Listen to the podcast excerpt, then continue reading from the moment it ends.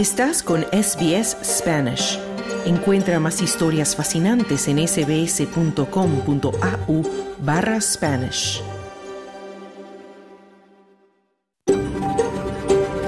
SBS, a world of difference.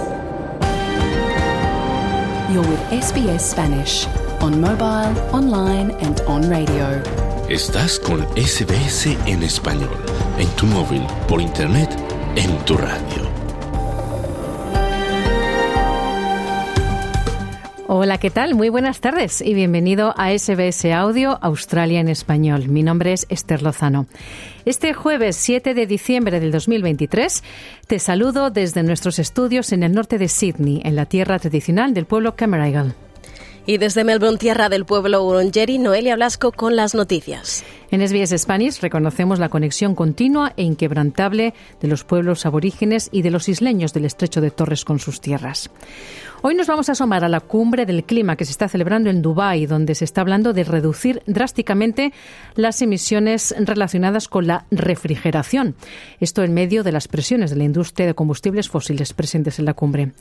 Vamos a contarte el caso de un estudiante peruano aquí en Australia quien se ha curado del cáncer, pese a todas las dificultades y a los problemas con su seguro médico. Hablaremos de lo último en robótica con un invitado en el estudio que está trabajando en la creación de un perro guía robot para ayudar a las personas que, como él, tienen problemas de visión. Todo esto y deportes hasta las 2 de la tarde, pero primero vamos al boletín de noticias con Noelia Blasco.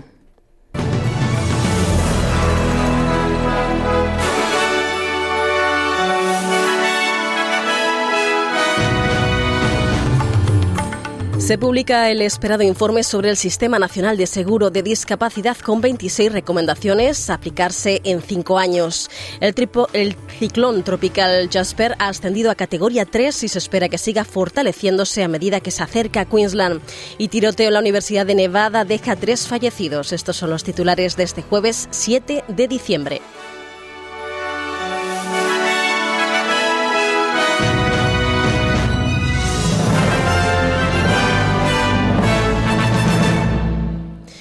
Comenzamos contándoles que Bruce Lehrman ha tenido que hacer frente a casi medio millón de dólares de facturas legales en virtud de dos acuerdos extrajudiciales por la difusión en medios de comunicación de acusaciones de violación de, Brittany Higgins.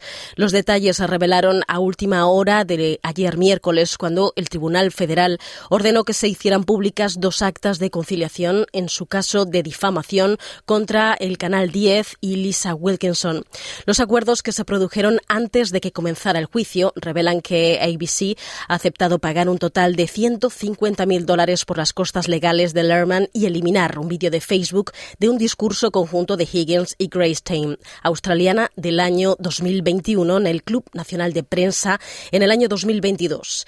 El acuerdo también exige a ABC que no vuelva a publicar un vídeo de discurso en YouTube y también antes del juicio actual, News.com.au pagó 295.000 dólares a Lerman para cubrir sus gastos legales y el editor aceptó insertar una nota del editor en los artículos publicados en febrero de 2021 en relación con las acusaciones de Higgins.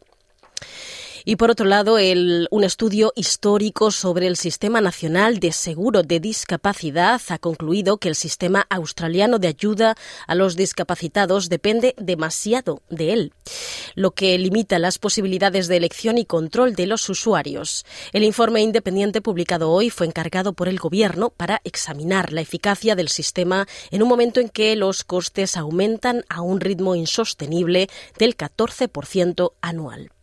El informe concluye que el Gobierno ha llegado a depender demasiado del NDIS como fuente dominante o única de apoyo a las personas con discapacidad y recomienda la creación de ayudas básicas disponibles para todos los australianos con discapacidad, independientemente de que estén o no acogidos al NDIS.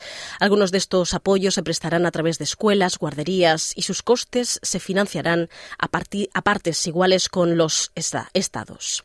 Estados y territorios también han acordado aumentar su contribución al NDIS con el objetivo del gobierno de limitar el crecimiento del plan al 8%. El primer ministro Anthony Albanese llegó a un acuerdo inicial con los líderes estatales y territoriales en una reunión del Gabinete Nacional celebrada en el día de ayer. Albanese confirmaba que el NDIS eh, que está ejerciendo presión sobre los presupuestos públicos a medida que aumenta la demanda y los costes.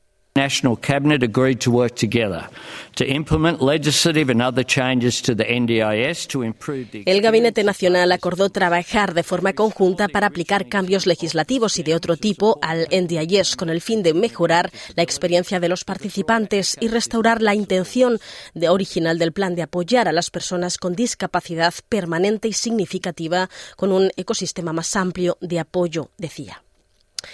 Y por otro lado, la líder liberal adjunta Susan, Lee, Susan Lee ha pedido al gobierno de Albanese que pida disculpas a los australianos, ya que los laboristas pretenden detener a los no ciudadanos recientemente liberados de la detención de migrantes, que puede suponer un riesgo para la seguridad de la comunidad. El gobierno no está revelando cuántos extranjeros podrían acabar entre rejas en virtud de las leyes para establecer un régimen de detención preventiva que se aprobaron en el día de ayer ayer en el Parlamento. Un hombre de 45 años se convirtió en el cuarto exdetenido acusado de nuevos delitos tras incumplir presuntamente las condiciones de su visado y robar equipaje en el aeropuerto de Melbourne. El gobierno se ha apresurado a responder a la decisión del Tribunal Superior que anuló 20 años de precedentes jurídicos para declarar ilegal la detención indefinida. El fiscal general Mark Dreyfus se negó a pedir disculpas a los australianos por la puesta en libertad de los detenidos. I will not be apologising for upholding the law. I will not be apologising for pursuing the rule of law, and I will not. No me disculparé por defender la ley. No me disculparé por defender el Estado de Derecho y no me disculparé por actuar. No interrumpan. No voy a disculparme por actuar de acuerdo con una decisión de un alto tribunal. Su pregunta es absurda, decía. Y por otro lado, un hipódromo de 140 años de antigüedad y varias estaciones de ferrocarril suburbanas se convertirán en centros urbanos gracias a propuestas que permitirán construir más de 210.000 nuevas viviendas en Sydney, Newcastle y Wollongong. En casi 40 estaciones, muchas de ellas situadas en zonas de interés histórico, se aumentará la densidad de población y se está debatiendo seriamente la posibilidad de trasladar las carreras de caballos del hipódromo de Rose Hill. Los principales anuncios se producen tras el aplazamiento a 2032 de la fecha de inauguración de la línea oeste del metro de Sydney, que costará 25.000 millones de dólares. Y el ciclón tropical Jasper ha ascendido a categoría 3 y se espera que siga fortaleciéndose a medida que se acerque a la costa de Queensland.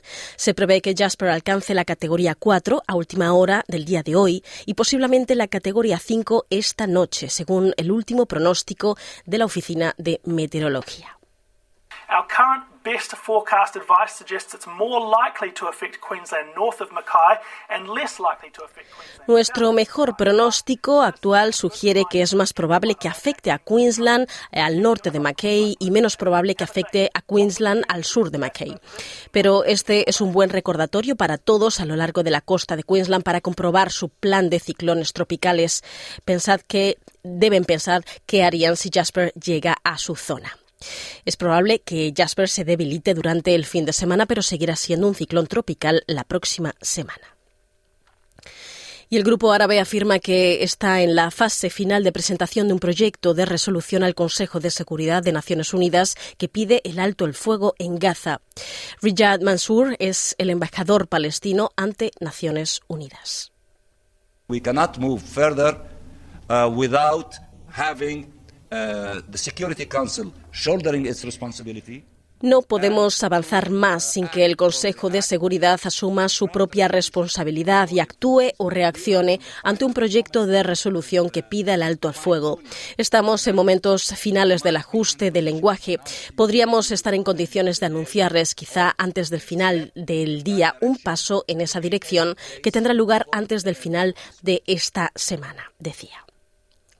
El presidente palestino Mahmoud Abbas habló con funcionarios estadounidenses a primera hora del día y subrayó la necesidad de una mayor implicación estadounidense para poner fin a la guerra. El señor Mansur afirma que el grupo árabe se reunió con Karim Khan, fiscal del Tribunal Penal Internacional, y le pidió visitar Gaza para que viera la destrucción y la difícil situación de la población y tres personas han fallecido en un tiroteo en el campus principal de la Universidad de Nevada, en Las Vegas. El derramamiento de sangre terminó con el sospechoso también fallecido. Las autoridades todavía no han revelado la identidad de las víctimas ni si el pistolero fue abatido por la policía o se quitó la vida. Al comenzar el tiroteo, la universidad envió una alerta a los estudiantes para que huyeran, se escondieran o pelearan. Marco Lau es estudiante de tercer curso en la universidad.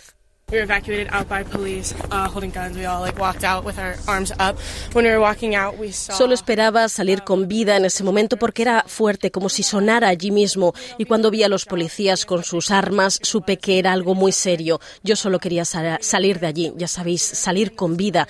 Eso era todo. Se lamentaba este estudiante de la propia universidad. El campus, situado a menos de tres kilómetros al este del Strip de Las Vegas, cuenta con unos 25.000 estudiantes universitarios y 8.000 de posgrado y doctorado. Las Vegas ya sufrió un tiroteo masivo mortífero en Estados Unidos en octubre de 2017, cuando un hombre armado abrió fuego desde la planta 32 del Hotel Mandalay Bay. Y por otro lado, el expresidente peruano Alberto Fujimori, condenado a 25 años de prisión por crímenes contra la humanidad, recobró la libertad este miércoles bajo el amparo de un indulto concedido por razones humanitarias pese a la objeción de la justicia interamericana. Fujimori, de, 20, de 85 años, que padece varias enfermedades, abandonó el penal Barbadillo en el este de Lima. Con chaleco negro y mascarilla, Fujimori salió acompañado por sus hijos en una camioneta que se abrió paso lentamente entre decenas de seguidores.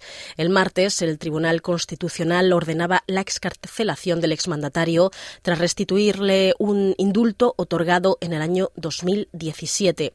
Este miércoles, la Corte elevó eh, un pedido al gobierno peruano para que se abstuviera de escarcelar al exmandatario hasta revisar la legalidad de la decisión del Tribunal Constitucional. Sin embargo, el gobierno de Dina Boluarte autorizó su excarcelación relación y casi 100 muertos y 64.300 casos de dengue se registran en Guatemala este año, una cifra que supera con creces los 16 decesos en todo 2022, según informó el Ministerio de Salud. Hasta el 25 de noviembre se registraron 134 casos por dengue grave, de los cuales hay 97 fallecidos. La nota detallaba además que este año se reportan más de 64.300 casos de dengue, un máximo histórico, pues supera el registro de 2019, cuando hubo más de 50.000 casos, de acuerdo con estadísticas oficiales.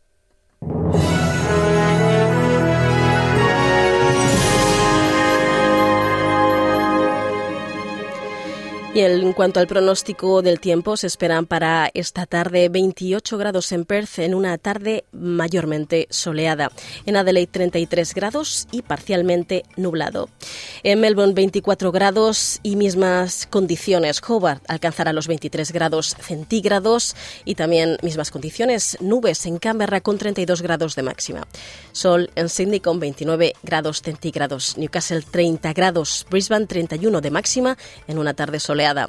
alcanzará los 33 grados centígrados y sol y Darwin posibles lluvias y tormentas. Hasta aquí el boletín de noticias de SBS Audio. Ahora te invitamos a continuar en sintonía de Australia en español. Mañana más información a partir de la una. Muy buenas tardes.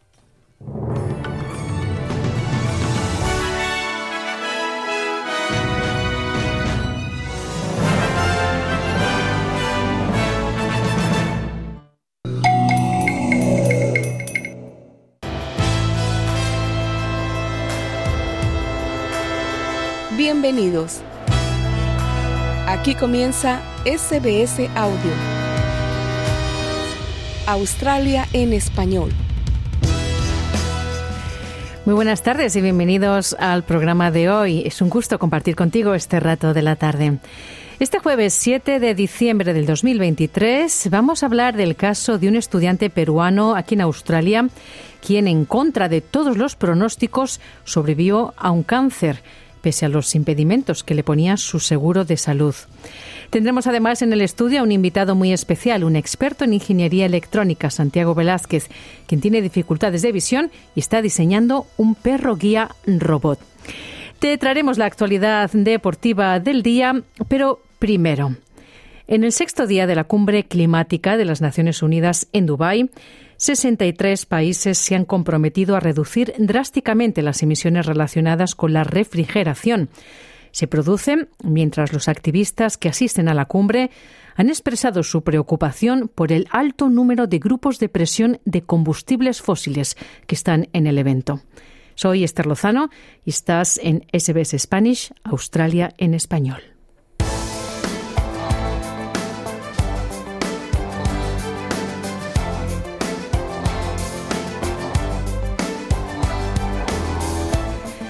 Después de días de discusiones sobre el calentamiento global, ha habido un cambio de ritmo en el sexto día de la cumbre climática de las Naciones Unidas, la COP28 se ha hablado de enfriamiento global.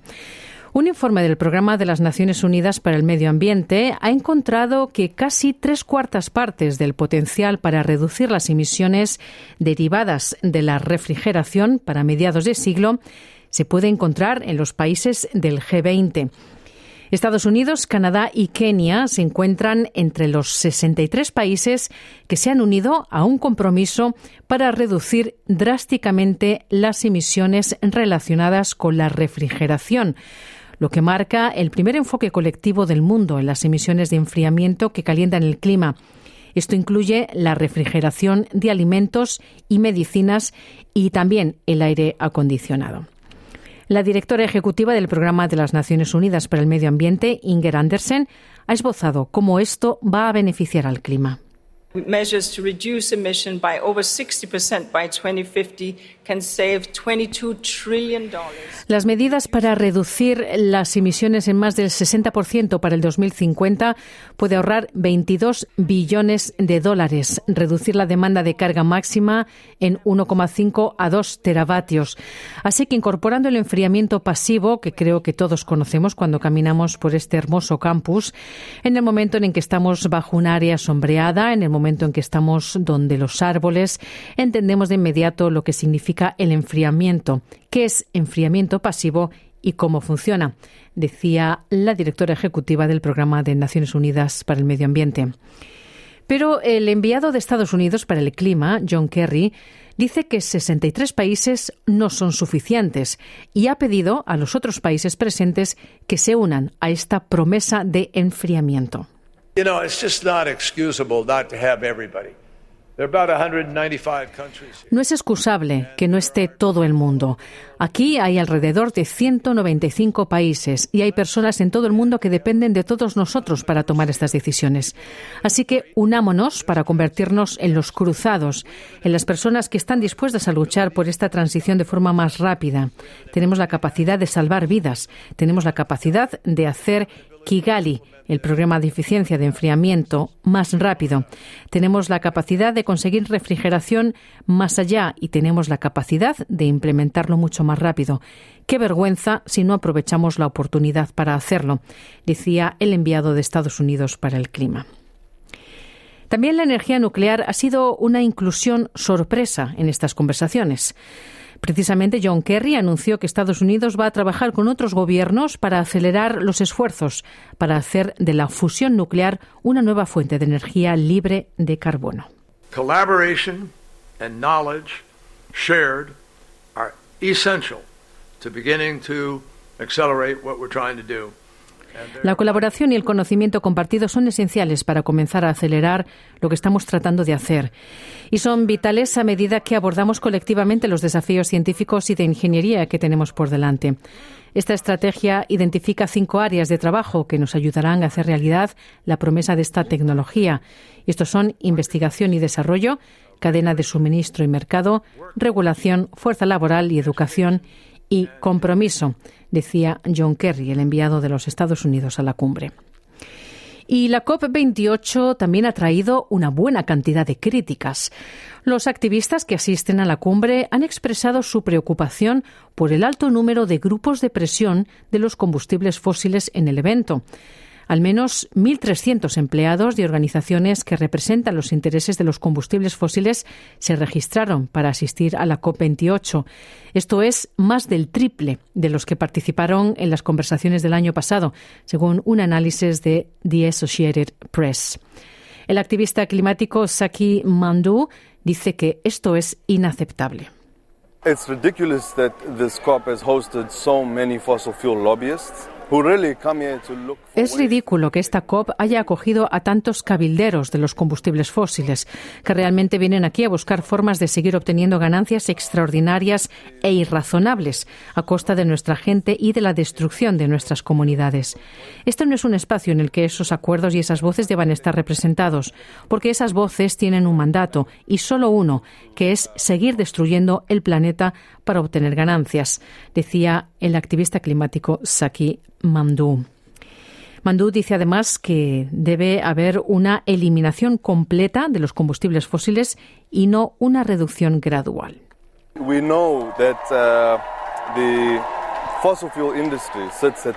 Sabemos que la industria de los combustibles fósiles se encuentra en el centro, en la raíz misma de la crisis climática, pero también de la crisis entrelazada de la desigualdad, la exclusión o la pobreza, y a menudo es directamente responsable de la violencia a la que se someten nuestras comunidades.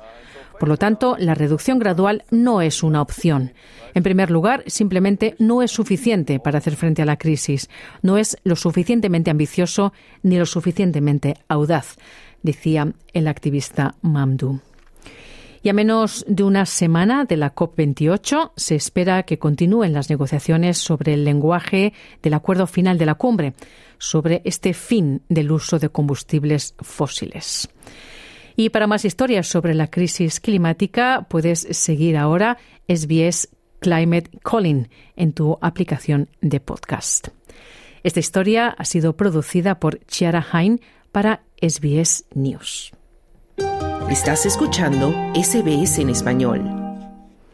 En el primer semestre del 2023, SBS Spanish presentó la historia del estudiante peruano José Julián Vargas Morales, o J, como lo conocen sus amigos y familiares.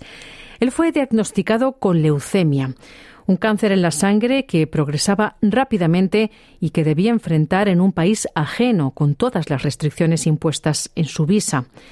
En esos momentos, su madre, María Luisa, se aproximó a nosotros, a SBS Spanish, con su angustia natural por tener un hijo en esta situación, en un lugar ajeno y con las barreras del idioma. Uno de sus peores problemas era que el seguro médico que él tenía como estudiante internacional en principio no le cubría el tratamiento médico. SBS Spanish se puso en contacto con la aseguradora para buscar comentarios sobre su caso y finalmente decidieron cubrir todo el tratamiento contra el cáncer. La buena noticia es que después de todo el duro proceso del tratamiento, J fue dado de alta del hospital esta semana y declarado libre de cáncer. Carlos Colina conversó con J esta mañana. Hola, muy buenos días. Todo muy bien, gracias a Dios, este, mejorando día a día. Bueno, dentro de todo, a comparación de, lo que yo tengo entendido con Perú, es son años luz de diferencia, ¿no? Pero igual la enfermedad ha sido muy dura, ha habido muchos bajones, eh, momentos muy, muy difíciles, más que nada en el momento de, del trasplante, porque sí hubo momentos muy, muy feos, muy terribles, pero gracias a Dios todo, todo se ha podido superar.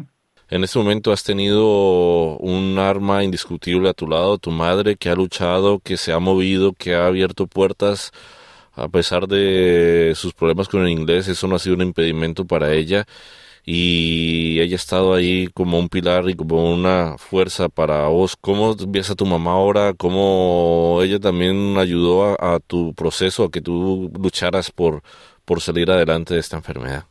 No, sí, ella es prácticamente el, artífice de todo esto, de, poder haber recibido en primer lugar el trasplante, porque, bueno, yo cuando vine me dijeron que no. Eh, mi mamá logró que, que lo haga, luchó por medicamentos que luego no querían ponerme y realmente se, se hizo todo gracias a ella. y más que nada también su, su apoyo, su apoyo estando día, día a día conmigo en el hospital, durmiendo al, lado mío, todo eso que es este que es un es wow, es un es un, apoyo muy muy fuerte porque en cuestión mental es muy difícil estar en un hospital.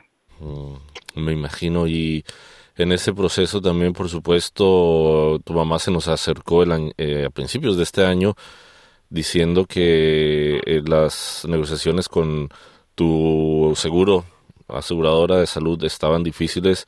Una vez se comunicó con nosotros, nosotros nos comunicamos con ellos y finalmente accedieron a, cubrir los gastos de los tratamientos. ¿Cómo se ha portado la, aseguradora? ¿Si terminó de pagar todo? ¿Cómo ha sido también el proceso de enfrentar financieramente esta enfermedad que no es nada económica? Bueno, por ahora y desde que pasó ese, ese problema, la aseguradora se ha hecho cargo de todo. No he tenido ningún problema. El doctor nunca más me volvió a mencionar lo de, mi seguro y ha corrido con, con todos los gastos. Sí, porque el, el, bueno, antes había cada cosa que me tenían que poner, tenía que llamar a mi seguro y hacer que ellos eh, den la aprobación, mientras que ahora todos los procesos que se ha hecho, absolutamente todo ha sido automático, ¿no? una alegría también y una carga menos, por lo menos saber que, que, te están cubriendo financieramente los gastos. Y ahora vamos a enfocarnos en, en tus aspiraciones, Jota, porque eres cocinero, venías con la ilusión de cocinar aquí en Australia. ¿Cómo van esos planes y cómo ahora, una vez que has sido por lo menos eh, limpiado de el cáncer, estás planeando tu corto y mediano plazo en este país? tengo las mismas aspiraciones de que cuando vine.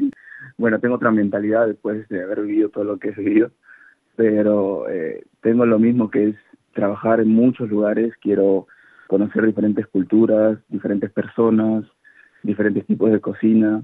Tengo mucha aspiración a eso, es por eso también lo del idioma, que, que el inglés me sirve muchísimo para eso. Y esa es mi meta. Eh, ahora, bueno, ahora estoy enfocado en ponerme fuerte físicamente. Eh, porque, bueno, hay, hay algunos rezagos, ¿no? De, tanto tiempo hospitalizado. Claro. Pero, pero poco a poco. Yo sé que voy a volver y voy a ver con fuerza. Cuéntanos un poco de esa rutina de pronto para las personas que no conocen y que pueden también estar expuestas a una situación como estas. Una vez te recuperas, ¿cómo es el proceso de recuperación para fortalecerte? ¿Qué tienes que hacer? ¿Tienes que seguir en el hospital? ¿Cómo es este estos próximos días y esos próximos meses para J?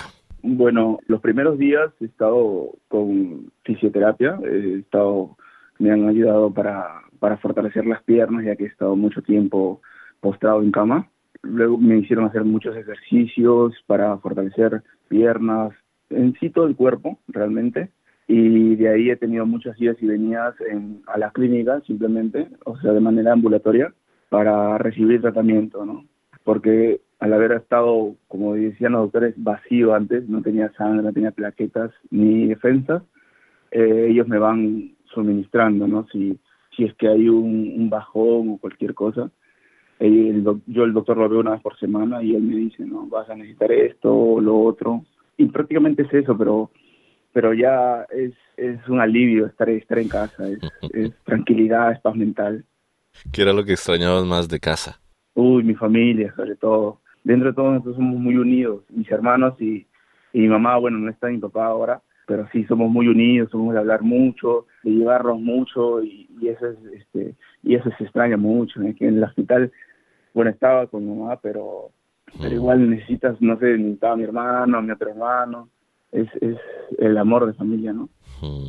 En términos culinarios, ya que estamos hablando también de cocina, ¿cómo era tu dieta en el hospital y si saliendo del hospital has podido comer algo que no hayas comido durante este último año? Bueno, eh, al inicio, eh, bueno, estaba con comida por como una sonda, era un fluido, no comía nada sólido y poco a poco, paulatinamente, me comenzaron a dar líquidos, luego comencé a comer este, sopas, caldos hasta que llegó un punto donde ya podía pasar la comida y comencé a comer sólidos. Y no tengo restricciones más que la comida tiene que estar bien cocida, las proteínas, ¿no? Carne, pescados o, pollo, o cualquier proteína que coma realmente, tiene que estar bien, bien cocida. Y puedo, puedo comer absolutamente todo. Y bueno, y acá, ahora que estoy con mi mamá y todo, es, todo, sí, todo el día su comida, ¿no? Que es lo, lo mejor. Bueno, tu mamá me decía que tú de todas maneras también eres una persona muy positiva, pero en este último año me imagino que hubo puntos difíciles.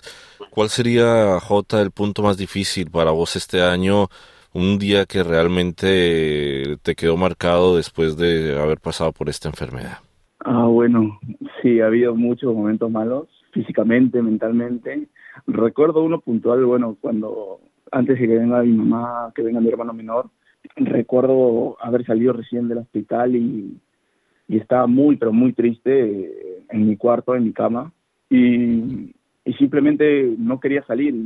Y, me acuerdo que me quedé en, en, la cama, simplemente salía para comer y me regresaba al cuarto y estaba así días y días, hasta que mi hermano menor, que en ese tiempo estaba en Perú, me llamó, me acuerdo, y, y hablé con él, él no, no le llamaron porque nosotros no nos llamamos casi, no mucho, hmm. y me llamó, me preguntó cómo estaba, que no sé qué cosa, y, y, eso me dio impulso porque dentro de todo me dio como fuerzas para poder salir, porque yo estaba prácticamente encerrado en el cuarto, o sea, no, no hacía hmm. más que estar tirado en una cama. Bueno, y ahora te pregunto la contrapregunta. ¿Cuál fue tu momento mm. más positivo de este último año? ¿Cuál fue, sería ese momento también que te queda después de haber pasado por e, todos estos problemas de salud? Uy, es que, eh, bueno, de esos de momentos buenos hay, muchos. Cuando, bueno, cuando llegó mi mamá es uno de ellos. Cuando llegó mi hermano menor también. Y también, bueno, el momento cuando me dijeron que el trasplante, o sea, que mi cuerpo estaba formando células de haber estado muy mal en UCI, de no tener nada en el cuerpo de un momento a otro que, que la venga y me diga que se han encontrado las primeras células, células blancas, que mi cuerpo está formando y eso significaba que el trasplante eh, había pegado. Me gustaría, Jota, que le dieras un mensaje a las personas que te están escuchando en este momento en toda Australia y que compartas de pronto un pensamiento de lo que te deja una enfermedad como estas. ¿Qué le podrías decir a una persona que se enfrente a algo similar aquí en Australia? Uy, nada, decirle que, que, fuerzas, que, que, siempre se puede, siempre hay que luchar por, por vivir, por, por estar vivo, por sus metas eh, y que no hay que forzarse a uno mismo, no hay que castigarse preguntándose siempre por qué, por qué tengo esta enfermedad, sino buscarle un para qué, buscar como que darle la vuelta a la enfermedad, aunque es difícil, es muy difícil, es una cosa que la mente te juega en contra, pero siempre se puede eh, pensar en que un día a la vez, no pensar en el futuro, no pensar en mañana qué va a pasar, simplemente el mismo día vivirla al máximo y, tratar de, sobre todo, cuidarse muy bien si es una enfermedad muy parecida a la mía, cuidarse mucho y estar todo el tiempo con la familia, porque eso ayuda muchísimo estar en contacto con tu familia, llamarte, llamarlos, perdón, o si están contigo, mucho mejor, es, todo eso ayuda demasiado.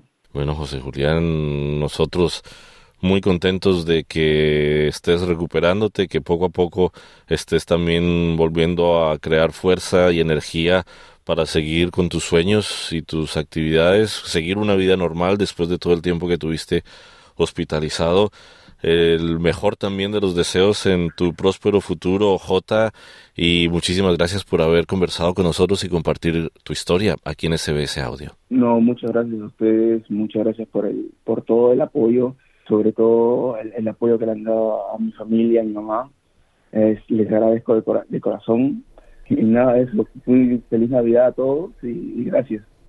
Era Carlos Colina con esa entrevista.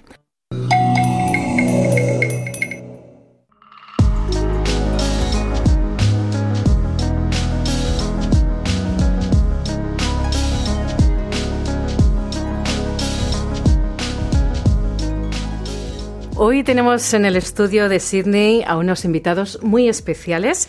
Ellos son Santiago Velázquez, estudiante de Ingeniería Electrónica en la Universidad de Tecnología de Queensland, quien ha venido con su perro guía Trey, que le ayuda a desplazarse por sus problemas de visión. Bienvenido, Santiago, y gracias por venir a nuestros estudios. No, Esther, muchísimas gracias por la invitación. Y aquí lo que eh, Trey también está muy contento de estar durmiendo en el estudio. de la visita. Muy bien. Em, bueno, Santiago, como parte de tu trabajo de tesis de ingeniería eléctrica, estás trabajando con dos compañeros, entiendo, desarrollando un perro robot que habéis llamado Spot y que se podría utilizar como perro guía. Eh, cuéntanos, ¿por qué una persona con problemas de visión necesitaría un robot guía en vez de un perro? Eh, mira, eh, la idea de la tesis empezó hace muchos años cuando apenas estaba empezando mi carrera. vi las oportunidades que dan los robots y, lo que se puede lograr a futuro.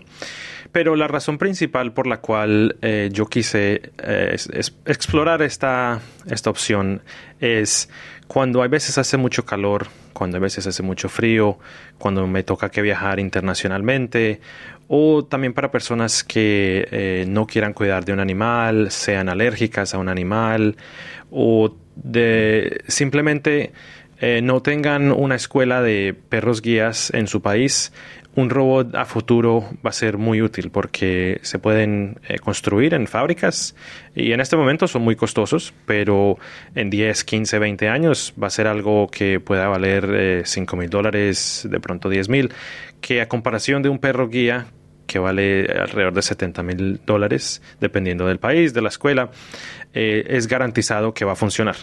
En cambio, los perros guías, como comento, de pronto hace mucho calor, mucho frío, viajes internacionales o simplemente el perrito no está, lo entrenan, pero no, no da y no quiere ser un perro guía, entonces mm. no se puede. Mm. Y eso fue lo que, lo que me impulsó a mirar, bueno, yo amo a mi perro guía, nunca lo voy a dejar, no lo estoy tratando de reemplazar, pero entiendo que las ventajas que él me provee eh, deberían ser disfrutadas por muchas más personas. Y si los robots a futuro nos permiten dar esa oportunidad, eh, deberíamos comenzar a explorar cómo nos comunicamos con ellos, cómo ellos se comunican con nosotros, qué información nos tienen que proveer, etcétera, etcétera, etcétera. Claro, porque eh, por muy eficaz que sea un robot, bueno, por supuesto no puede, como tú dices, no puede sustituir a un perro porque el perro tiene la intuición, tiene la posibilidad de responder muy rápido, con mucha rapidez a lo que ocurre en los entornos, a los obstáculos, ese tipo de cosas. Y luego está, obviamente, la parte emocional del perro, ¿no? Es, es un amigo, ¿no? Eh, ¿Tú crees que los robots podrían llegar a convertirse también en todo eso con el tiempo? Mira, con el tiempo yo creo que sí, pero eh, un animal es un animal.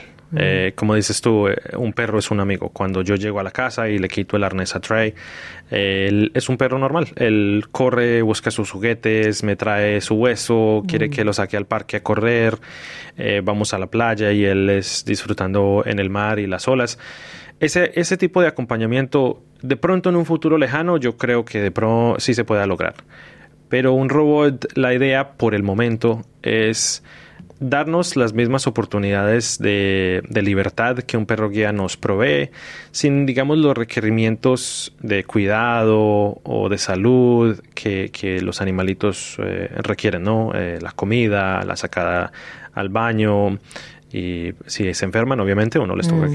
que, que responder por ellos, ¿no?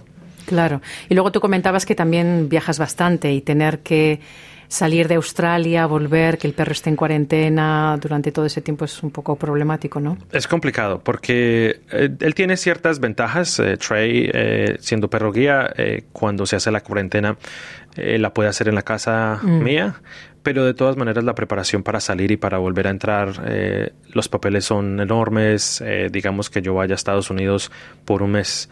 Cada siete días me toca que visitar a un veterinario mm. que lo chequea, genera un certificado y al final de, antes, bueno, antes de yo regresar al país me toca que mandar todo eso y no es, no es difícil, pero es una, es algo que si se puede eliminar, yo sé que los viajes para personas con discapacidades visuales se vuelven muchísimo más, más fáciles. Claro.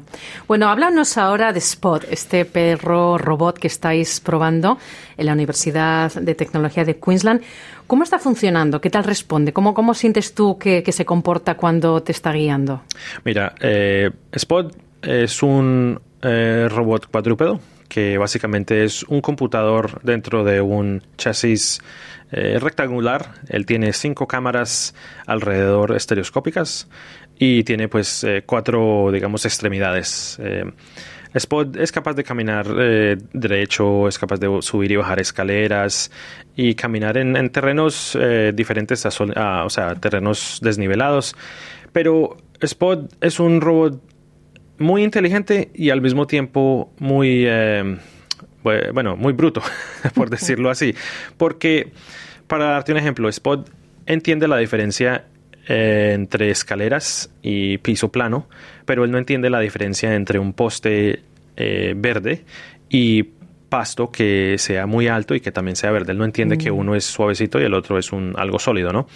Pero cuando nosotros caminamos, cuando le pegamos el arnés que le diseñamos y lo ponemos a caminar, Spot, cuando uno está caminando hacia adelante, sin voltear, perfecto, es parecido a un perro guía, no hay ningún inconveniente. Cuando comenzamos a girar, nosotros no tenemos la ventaja eh, de frenarlo o de manipularlo con tanta, eh, digamos, exactitud mm. como lo podemos hacer con un perro guía. Porque él no entiende de que cuando uno está volteando, eh, el robot va primero y uno tiene que seguir sus movimientos como un usuario de un perro guía. Un perro guía entiende que él está volteando eh, y una mitad de segundo después yo entiendo que él está volteando y yo comienzo a voltear. El robot asume que tú estás volteando al mismo nivel que él está volteando y él, o sea, uno tiene que, digamos, acelerar un poquito para poder seguirlo. El robot tampoco tiene la capacidad de reaccionar eh, como reacciona un perro, es decir, él puede frenar, pero él se demora en frenar. Él ve un obstáculo, pero él es muy robótico en su reacción. Él puede que frene, él puede que voltee a la derecha, puede que voltee a la izquierda. Y por encima de todo eso, el robot no es capaz de trabajar en un eh, ambiente, eh, digamos, que no sea controlado. Si nosotros lo ponemos a subir escaleras o a bajar escaleras, tenemos que tener mucho cuidado y tenemos que estar muy pendientes de que el robot no se vaya a resbalar, de que la persona eh, no lo vaya a empujar de una manera que él no se pueda recuperar.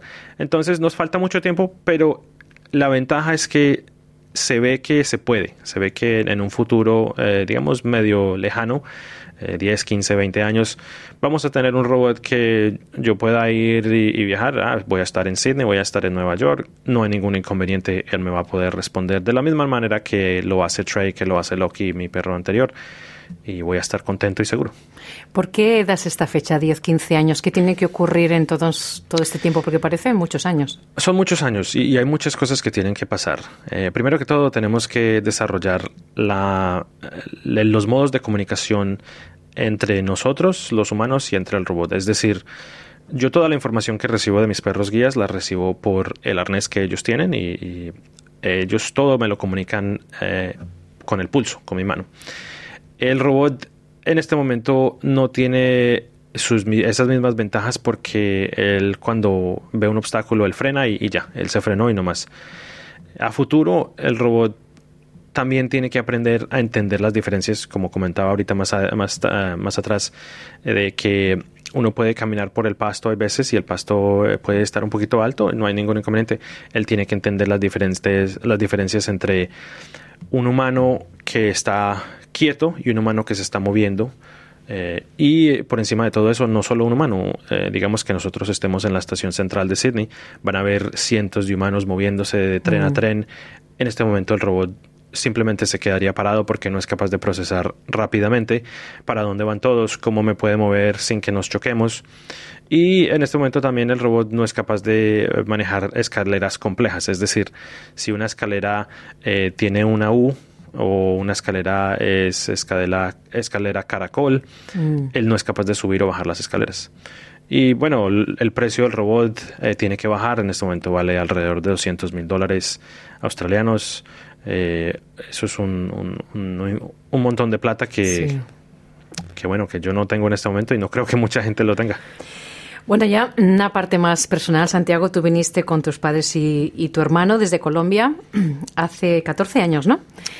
Correctamente. Vinisteis con un visado de trabajo de tu padre y, y, de hecho hace cuatro años te entrevistamos aquí también en SBS Spanish porque estabas tratando de conseguir la residencia permanente.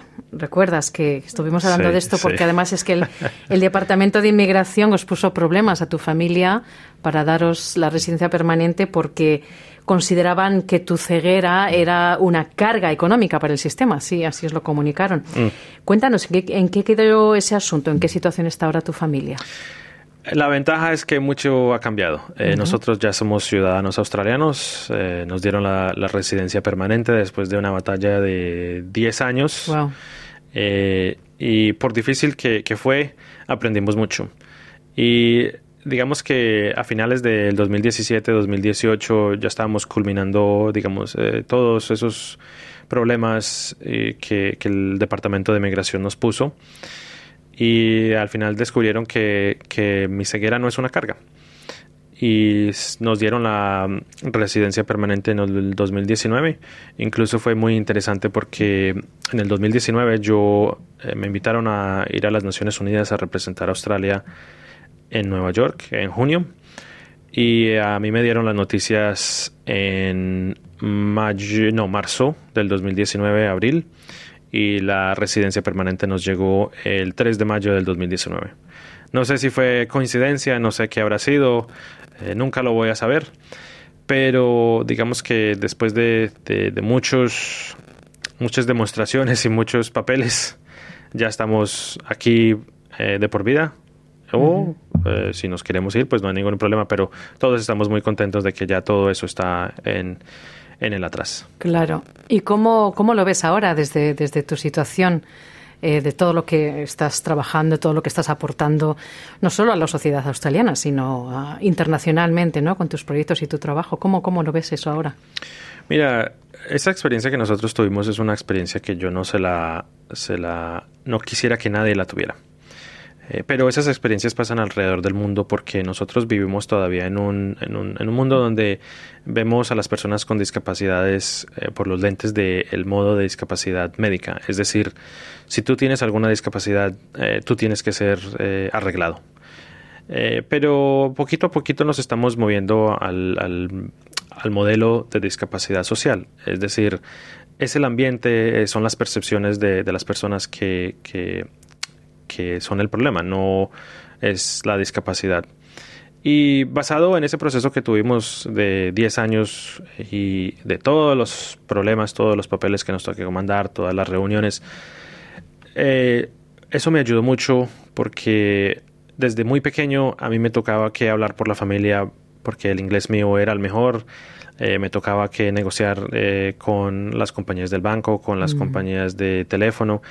Y eh, por el apoyo de mis padres, por el apoyo de la familia, por esa situación, yo creo que eso me dio incluso más impulso a decir, mira, yo estoy entusiasmado, a mí me encanta la tecnología, me encanta eh, desarrollar cosas, pero por esta razón lo voy a hacer mejor. Eh, voy a tratar de, dar más y demostrarle a la gente que, que, sí, yo soy ciego, eso no, pero eso no tiene nada, nada que ver conmigo. como dicen mis padres, la única cosa que yo no puedo hacer es ver. De resto. Claro. Bueno, Santiago, es toda una inspiración tu historia, hablar contigo. Muchísimas gracias por haber venido a los estudios de SBS Spanish y mucha suerte con todos los proyectos en los que estás embarcado y esperamos poder hablar contigo muy pronto y que, nos pongas al día de, cómo van todos tus proyectos. Muchas gracias. No, Esther, muchísimas gracias por la invitación y nos estamos viendo pronto. Saludos a todos.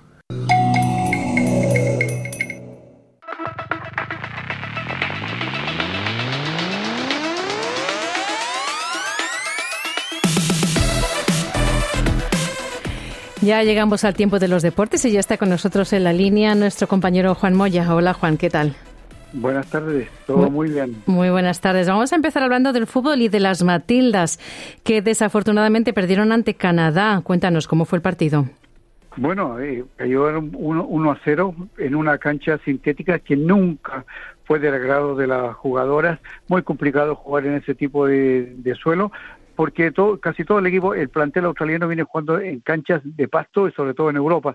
Pero el resultado 1 a 0 se pudo haber empatado, no se logró.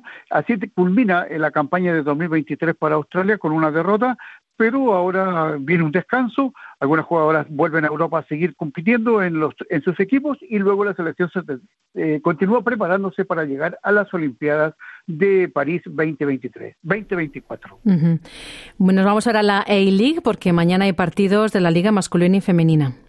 Claro, séptima fecha Eh, Central Coast Mariner recibe al Western United, el colista de campeonato en, la competencia de varones, y Per Glory frente a Melbourne City, un equipo que ha levantado bastante su juego. Eh, dos partidos mañana viernes en varones. Por su parte, también tenemos un partido femenino. El Western Sydney Wanderers se enfrenta al Central Coast eh, en su estadio, en el inicio de la séptima fecha del fútbol femenino.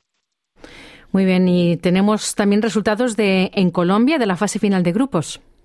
Sin jugar en el grupo B, Independiente Medellín eh, ya se clasificó a las finales del, fútbol de clausura del campeonato colombiano. En estos momentos está derrotando a, América por dos goles a uno, pero ya está clasificado a la final. El otro partido es trascendental. Junior en estos momentos está derrotando tres eh, a dos a Tolima por el grupo A. Si gana Junior, se clasifica a la final. De empatar, Tolima sería el otro finalista en el fútbol eh, colombiano. Y una vez que termine el programa, en México comienza la primera semifinal de la apertura.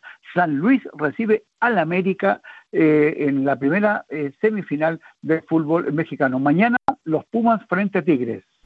Bueno, y hay rumores de quién va a ser el próximo entrenador de la selección chilena. ¿Qué se está diciendo? Bueno, suena muy fuerte Ricardo Gareca eh, ex entrenador de Perú, eh, jugador y gran eh, entrenador argentino, ya suena que podría hacerse cargo de la selección chilena en marzo del 2024. Todavía falta, pero los rumores vienen muy fuertes. Bueno, nos vamos ahora al tenis porque vendrán las preliminatorias del abierto de tenis en Brisbane y Nadal se va a enfrentar a... ¿A quién se va a enfrentar? Bueno, eh, el 31 de diciembre al 7 de enero se inicia el, tenis eh, calendario 2024 Open 250, donde van a eh, jugar los 22 tenistas que están inscritos en esta competencia. Rafael Nadal fue invitado a participar y se va a encontrar, todavía no es el sorteo, pero vienen jugadores de primera calidad. Olger Run, número 8 del mundo, Grigor Dimitrov, número 14 del mundo, por mencionar a uno, Andy Murray, Mateo Arnaldi, campeón de la Copa Davis, y Román eh, Safiolín, que fue eh, quien derrotó a Carlos Alcaraz en el Master 1000 de París-Bercy. Es decir, una constelación de grandes estrellas donde Rafael Nadal espera hacer su debut y disfrutar del tenis e ir mejorando eh, paso a paso para llegar en buena forma al abierto de Australia. Bueno, ahí estaremos pendientes, porque además va a haber como 12 jugadores españoles en el abierto. Ocho varones cuatro eh, mujeres están ya inscritas, clasificadas para jugar el Abierto de Australia. Luego vendrán las, clasificaciones, donde aquellos jugadores que están más abajo del, puesto número 100 tienen que buscar las clasificaciones e indudablemente que eh, jugadores eh, españoles estarán presentes tratando de llegar a clasificar en el cuadro final del Abierto de Australia. Y además hemos sabido que la ganadora del Abierto del 2018, que se había retirado ya de las pistas, va a jugar en esta ocasión. Claro, eh, Caroline Wozniacki fue invitada, es una de las invitadas a participar en el Abierto de Australia. Está en este momento en el puesto 246, ella volvió a jugar el año pasado en junio, llegó, eh, anduvo muy bien en el Abierto de, Estados Unidos, perdió frente a Coco Gauss, que al final fue la ganadora del Abierto. Por lo tanto, eh, estará presente Caroline Wozniacki, ganadora del Abierto Australia, invitada, se lo merece, fue madre, ya es madre de dos hijos y ha vuelto a jugar el tenis y esperemos que verla jugar acá en Australia. Mm, va a estar muy bien. Nos vamos ahora al ciclismo, Juan, porque vuelve la vuelta a Colombia. ¿Cuándo va a ser? Bueno, eh, del 6 al 11 de febrero eh, se corre la Vuelta de Colombia que está clasificada eh, dentro del calendario UCI 2.1, gran carrera, comienza, en la primera etapa comienza el 6 de febrero en Paipa y el 11 de febrero termina la Vuelta a Colombia de seis días en Bogotá con un circuito de 155 kilómetros. Esperan estar los mejores ciclistas del mundo, eh, los mejores equipos también participando en esta famosa competencia. Y también se va a correr en el Down Under, aquí en Australia ya tiene fecha y además hay noticias de un corredor que va a estar por aquí. Claro que sí, eh, el 16 y el 21 de enero eh, se inicia el calendario de ciclismo mundial con el Tour Down Under y quién va a estar presente, Julián Alaphilippe, dos veces campeón del mundo, por algún momento vistió la tricota de líder del Tour de Francia, después de 10 años vuelve a, participar en el Tour Down Under. Gran ciclista, Así que la invitación está para todos los amantes del ciclismo a presenciar el, Tour Down Under en Adelaide y venir a ver a Julián Felipe que fue eh, ex campeón del mundo de ciclismo. Excelente. Y terminamos rápidamente con el hockey mundial femenino sub-21 en Chile. Ya tenemos las parejas de las semifinales. Países Bajos se va a enfrentar a Inglaterra. Argentina acaba de eliminar a Australia y va a jugar la semifinal frente a Bélgica que eliminó a Japón. El viernes 8 de, Chile, Países Bajos frente a Inglaterra, Argentina frente a Bélgica, buscando llegar a las finales del Mundial de Hockey sobre césped en Santiago de Chile, Sud 21. Pues muchísimas gracias, Juan, por toda la información deportiva. Buenas tardes, buena suerte. Dale un like, comparte, comenta. Sigue a SBS Spanish en Facebook.